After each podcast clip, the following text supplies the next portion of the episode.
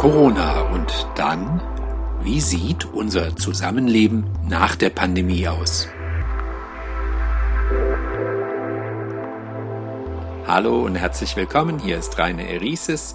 In unserem Podcast möchte ich heute sprechen mit Herrn Professor Andreas Macke vom Leibniz-Institut für Troposphärenforschung in Leipzig. Herr Professor Macke ist also Experte für Wetter, für Klima und auch für Aerosole. Hallo, Herr Macke. Schön, dass Sie Zeit gefunden haben. Ja, hallo, Herr Gies. Herr Professor Macke, vor ein paar Wochen wandten sich Aerosolforscher aus Deutschland in einem Brief an die Kanzlerin. Im Brief schrieben die Forscher, wenn wir die Pandemie in den Griff bekommen wollen, müssen wir die Menschen sensibilisieren, dass drinnen die Gefahr lauert. Also nicht draußen. Das war eine Warnung und wohl auch eine Kritik. Das waren vor allen Dingen meine Kollegen aus der Aerosolphysik und aus der Aerosolchemie, die gemeinsam mit ihren Kolleginnen und Kollegen in Deutschland Statements aufgeschrieben haben, um nochmal ganz klar die Bedeutung des Aerosols in der Corona-Ausbreitung aufzuzeigen und dass eben diese Aerosole, die kleinen Partikel, die wir ausatmen und einatmen, auch wichtige Transporteure sind der Viren, vor allen Dingen im Innenraum. Und da, denke ich, haben wir einen Beitrag geleistet, um darauf aufmerksam zu machen, dass die Ansteckungsgefahr gerade im Innenraum, wenn man ungeschützt ist, besonders besonders hoch ist und wahrscheinlich auch einer der wesentlichen Treiber der permanenten Ausbreitung von Corona gewesen ist. Also man könnte jetzt annehmen, dass der Fokus auf Ausgangssperren ja dann kontraproduktiv sei für ein Grundverständnis über Infektionsketten. Wie ist denn die Aerosolübertragung draußen? Ja, das Risiko ist nicht null, aber doch deutlich geringer, weil die Ventilation, turbulenter Austausch schon so groß ist, dass man dann doch sehr sicher ist. Also die nicht hundertprozentig sicher. Und ich würde jetzt auch nicht im Außenraum mit 100 Leuten Chor singen, weil dann auch eben lokal sehr viel Aerosol transportiert wird. Aber die Wahrscheinlichkeit, sich im Außenraum im Vergleich zum Innenraum über Aerosol anzustecken, ist doch deutlich geringer. Hm, ich hatte ja in den letzten Wochen mit Unterzeichnern des Briefs gesprochen. Da ging es also darum, dass die Diskussion um Ausgangssperren ein falsches Signal sei. Schon der Begriff klingt ja wie bloß nicht rausgehen und das könnte also grundsätzlich ja dann falsch verstanden werden ja vor allen Dingen als heimlich drinnen zu bleiben. Also wenn jetzt quasi eine Ausgangssperre dazu führt, dass Leute sich heimlich im Keller treffen oder sich im Innenraum dann noch besonders intensiv treffen, also mit mehreren Personen ohne ausreichende Lüftung und ohne Schutzmasken, dann äh, ist diese Maßnahme äh, natürlich kontraproduktiv. Und deswegen kann man nur appellieren, wenn Menschen sich in Innenräumen aufhalten, bitte nicht so lax mit dem, mit dem Mund-Nasenschutz umzugehen. Und das sieht man immer wieder, dass dann doch die Disziplin manchmal nicht hoch ist und Leute dann zum Beispiel gerade, wenn sie telefonieren, die Maske abnehmen, was völlig kontraproduktiv ist, weil genau dann imitieren sie das meiste Aerosol und äh, denken einfach nicht drüber nach, dass sie, wenn sie sprechen oder laut sprechen, vor allen Dingen dann starke Aerosolquellen sind. Hm. Herr Professor Macke, was ist das eigentlich mit diesen Aerosolen? Was sind denn das überhaupt für Partikel? Vielleicht zum Verständnis. Ja, das sind so kleine Partikel in Größenordnung, so ein Zehntel Millimeter, also sie sind nicht mit dem Auge sichtbar. Es gibt sehr viele davon. Wir atmen die ständig ein und aus. Im Grunde genommen sind es kleine Tröpfchen. Wir nennen es gerade nicht Tropfen, weil dazu braucht man eine gewisse Schwelle, die überschritten werden muss. Und Tropfen würden dann auch runterfallen, Aerosole schweben halt im Raum und das macht sie eben so gefährlich und bestehen von Menschen ausgeatmet, vor allen Dingen aus, aus Wasser und dort haften sich dann eben auch Viren an, die in dieser feuchten Umgebung auch lange leben können.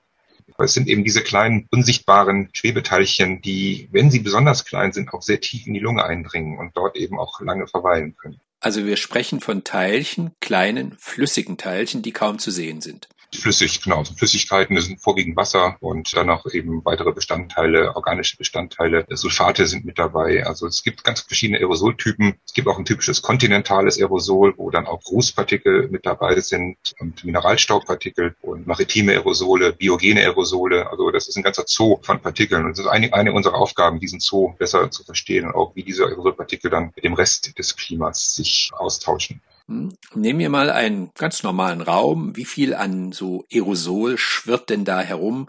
Ja, und vor allem, wie viel Coronaviren lagern sich jeweils an ein so kleines Aerosolteilchen?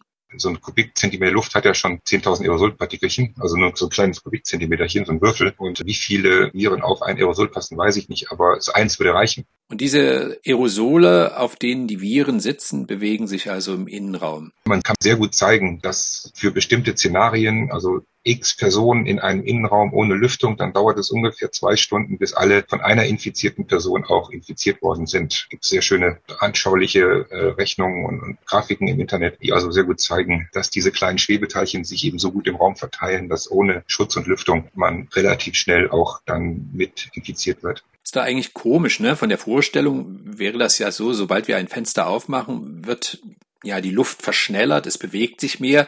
Ist es dadurch nicht eigentlich von der Vorstellung mehr möglich, dass mehr Menschen infiziert werden, anstatt wenn alles ganz ruhig ist im Raum? Nee, nee, die, die Verdünnung äh, macht's. Und äh, wenn Sie tatsächlich gut lüften, dann haben Sie zwar eine stärkere turbulente Austausch, aber auch eine sehr starke Verdünnung. Und die Verdünnung ist der entscheidende Faktor im, im Innenraum. Und deswegen soll man ja auch mindestens jede Stunde fünf Minuten lüften und besser eigentlich ähm, auch Luftfilter helfen auch, äh, wenn sie gut sind, können auch einen großen Anteil des Aerosols vermindern und dann in der Regel halt, solange man nicht anders kann, als mit anderen Personen gemeinsam in einem Raum zu sitzen, sich dann doch mit einer FP2-Maske zu schützen. Hm. Herr Macke, Sie leiten das Institut für Troposphärenforschung in Leipzig, kurz Tropos.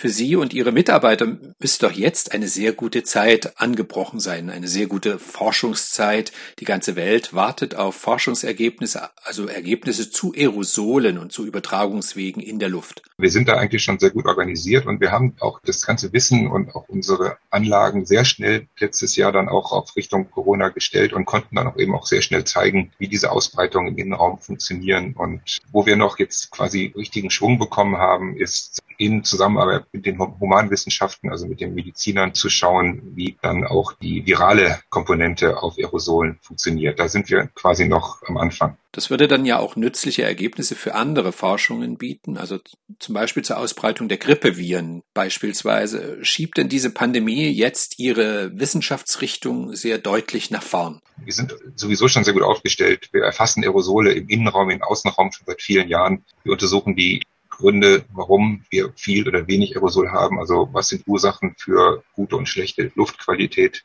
Was sind Transportwege von Aerosolen? Wie würde sich das ändern in einem sich ändernden Klima?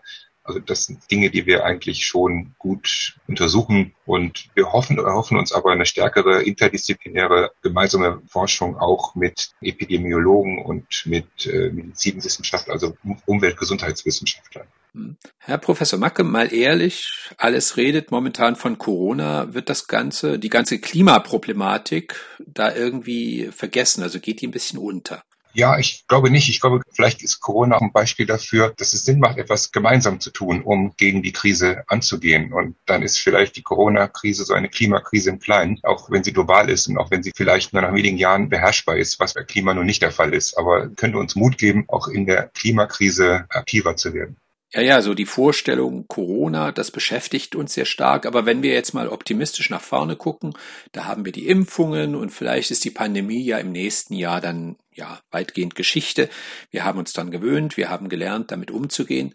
Aber beim Klima ist es ja ein jahrelanger Prozess. Also kann man das überhaupt vergleichen? Ja, genau. Klimakrise ist viel größer. Sie ist halt eine Jahrhundertkrise und ist eben auch nicht in, mit einer Impfung zu erledigen. Aber es gibt eben auch Möglichkeiten, die ja diskutiert werden, CO2-Reduzierung, mehr regenerative Energien, die äh, Klimakrise zu bearbeiten und dagegen anzukämpfen. Und Corona-Krise sollte uns da ein, ein Beispiel sein, dass wir was tun können, erfolgreich sein können natürlich auf, auf langen Skalen. Das ist ein Grundproblem. Da müsste die Gesellschaft als Ganzes eben lang, lange dran arbeiten. Und da, das ist die große Herausforderung. Sehen Sie denn da konkrete Schnittmengen zwischen Corona und Klima? Naja, Schnittmengen gibt es sicher einige. Corona ist auch global erfordert auch gemeinsames Handeln. Es erfordert Solidarität. Also wir müssen auch den anderen helfen. Und das ist im Klima ja auch so. Wenn in bestimmten Wirtschaften viel CO2 produziert wird, dann trifft es auch die armen Gesellschaften.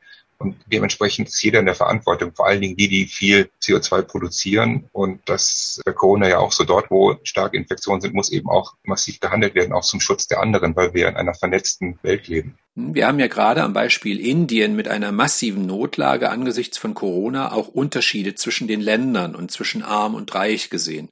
Und da gibt es ja ganz offensichtlich Parallelen auch beim Klimaschutz. Ja, also es brauchen alle diese Länder, die durch massive Wetterextreme wie Dürren und Starkniederschläge betroffen werden, die globale Hilfe, weil diese Extremwetter die häufiger werden, eine Folge der Erderwärmung sind. Und die ist verursacht durch die großen Wirtschaftsgebiete unseres Planeten, vor allen Dingen der großen Industrienationen. Und dementsprechend wäre ein, eine CO2-Abgabe ein vernünftiges Instrument, dass diejenigen, die großen Nöte verursachen, auch zahlen müssen, um das zu verhindern in Zukunft. Ich hatte in meinen vergangenen Podcasts schon mit einigen Experten gesprochen und da ging es immer wieder um dieses Thema Corona, dass das jetzt ja das Leben verlangsamt. Wir denken mehr über die so Fortschrittsglauben, über den Fortschrittsgedanken nach. Da wird äh, die Wirtschaft, da werden die Länder heruntergefahren. Ähm, wie veränderten sich denn bei Ihren Messungen am Troposphäreninstitut die Daten während des Lockdowns beispielsweise? Gab es messbare Veränderungen für Umwelt, für das Klima? Ja, also Umweltdaten in der Tat. Da haben wir auch sehr intensiv dran gearbeitet. Vor allen Dingen während dieses harten Lockdowns, der letztes Jahr im März stattgefunden hat. Und wir haben ja sehr viele Umweltmessstationen in, in Leipzig, aber auch in Deutschland und haben die ausgewertet. Interessanterweise ist diese Lockdown-Situation mit einer Wettersituation kombiniert gewesen, die uns viel Schadstoffe aus dem osteuropäischen Raum gebracht hat, also rein wetterbedingt. Dadurch konnte man das nicht direkt in den Messdaten sehen. Wenn man das aber korrigiert, also die Wetterlage rausrechnet, dann konnten wir zeigen, dass die Luftqualität um ein Drittel sich verbessert hat während des Lockdowns. Das ist ja immerhin ein signifikanter Effekt, äh, aber das war auch wirklich nur in diesem einen Monat, wo tatsächlich die Straßen leer waren. Das wird dann sehr schnell wieder in den normalen Zustand zurückgebracht.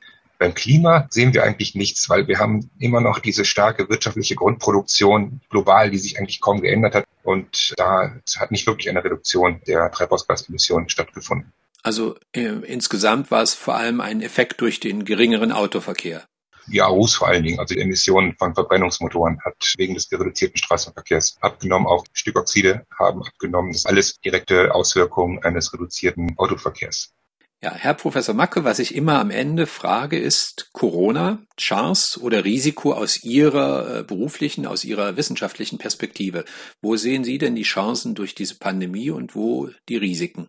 Ja, ich fange mal mit dem Risiko an. Also ich denke, wenn wir Corona jetzt in den Griff kriegen, sollten wir nicht meinen, wir wären jetzt in Zukunft vor solchen Pandemien grundsätzlich geschützt, weil dadurch, dass Mensch immer stärker in die Natur eingreift, werden solche Viren aus dem tierischen Bereich auch mehr in den menschlichen Bereich übergehen. Und es wird sicher eine andere Covid-Variante geben, die uns folgen wird. Also wir sollten nicht nachlassen in unserer Vorsicht mit solchen Pandemien grundsätzlich steckt in jeder Krise eine Chance. Und, aber solange, solange Menschen sterben, ist es natürlich immer das Risiko, was, was überwiegt. Wir haben natürlich jetzt viel gelernt über Kommunikation. Die Kommunikation in der Wirtschaft, in der Politik, aber auch in der Wissenschaft wird mehr und mehr digitaler. Das hat sicher soziale Nachteile, aber äh, es hat sich auch gezeigt, dass man sehr viel auch digital machen kann, was man früher mehr analog gemacht hat, verbunden mit langen Dienstreisen. Und äh, ich denke, das wird sicher bleiben, dass wir uns da auch umweltbewusster in unserer Kommunikation bewegen ich hoffe sehr, dass das kulturelle und soziale Leben wieder zurückkehrt, weil das zeigt sich jetzt mehr und mehr, dass das dass dasjenige ist, was an dem die Menschen am stärksten leiden. Und da vielleicht zeigt vielleicht die Pandemie, was wir wirklich vermissen und was vielleicht auch wirklich wichtig ist für uns. Und da liegt vielleicht auch wieder eine, eine gewisse Chance. Hm. Aber sehen Sie auch ein Umdenken, eine größere Chance durch Corona, dass jetzt Menschen doch mehr an die Nachhaltigkeit denken in der Welt, an Klimaschutz? Also das, was Sie als Jahrhundertproblem bezeichnet haben. Oder sind Sie eher skeptisch, so, so in der Art, jetzt wird alles noch viel stärker gemacht, wenn Corona endlich vorbei ist? Ja, ich denke schon, dass es ein Umdenken gibt, aber das gab es auch schon vor Corona und das ist die junge Generation. Und das sehen wir immer wieder auch. Wir arbeiten ja mit Schulen zusammen, mit äh, Fridays for Future. Also ich glaube schon, dass es hier einen Bewusstseinswandel gibt, der sich auch langfristig ausüben wird. Und da sehe ich eine große Chance, dass wir in Zukunft doch etwas mehr darüber nachdenken, ob wir zweimal im Jahr in Urlaub fliegen müssen und ob wir wirklich mit dem Auto fünf Kilometer zur Arbeit fahren müssen und ob wir jeden Tag Fleisch essen müssen, weil das sind die drei großen Dinge, privates Fliegen, der kurze Reiseverkehr mit PKWs und der massive Fleischkonsum. Und, und dass wir auch vielleicht uns bewusster werden, dass wir auch regionaler denken müssen. Wir müssen nicht immer die große globale Wirtschaftszusammenhänge haben. Also man kann auch kurze Wege in der Produktion anstreben. Und man hat ja gesehen, dass in der Pandemie dann auch die äh, langen Wege auch kritisch waren. Und da steht auch eine Chance drin, sich jetzt besser auf kurzen Wegen zu vernetzen. Ja, da Sie es gerade ansprechen und wir jüngst diese politische Diskussion ja hatten zum ja angeblichen Verbot von Kurzstreckenflügen.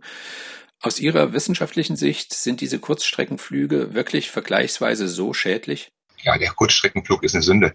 Also das ist eigentlich ähm, vor allen Dingen, wenn er billiger ist als die Bahnreise. Und er ist auch von der Zeit nicht kürzer, weil die, der Weg zum Flughafen und das Ganze drumherum, bis man im Flieger sitzt und wieder zurück zum Gate ist, ist dann netto auch nicht sehr viel kürzer als die Bahnreise. Und wir haben ja drei große Flughäfen in Deutschland, die man sehr gut mit der Bahn erreichen kann. Und das ganze Konzept immer mehr kleinere Regionalflughäfen ist eigentlich Quatsch. Dafür sollte man eigentlich besser auf die schnelle Bahnvernetzung zu den großen Flughäfen setzen, wenn man denn überhaupt fliegen muss. Okay, ich glaube, da sind wir schon am Ende. Ich bedanke mich sehr für Ihre Zeit und Ihre Antworten. Vielen Dank. Gerne und alles Gute. Tschüss. Ja, und Ihnen danke ich auch. Vielen Dank fürs Zuhören. Das war's für diese Woche. In der nächsten Woche gibt es den nächsten Podcast, Corona und dann machen Sie es gut. Auf Wiederhören.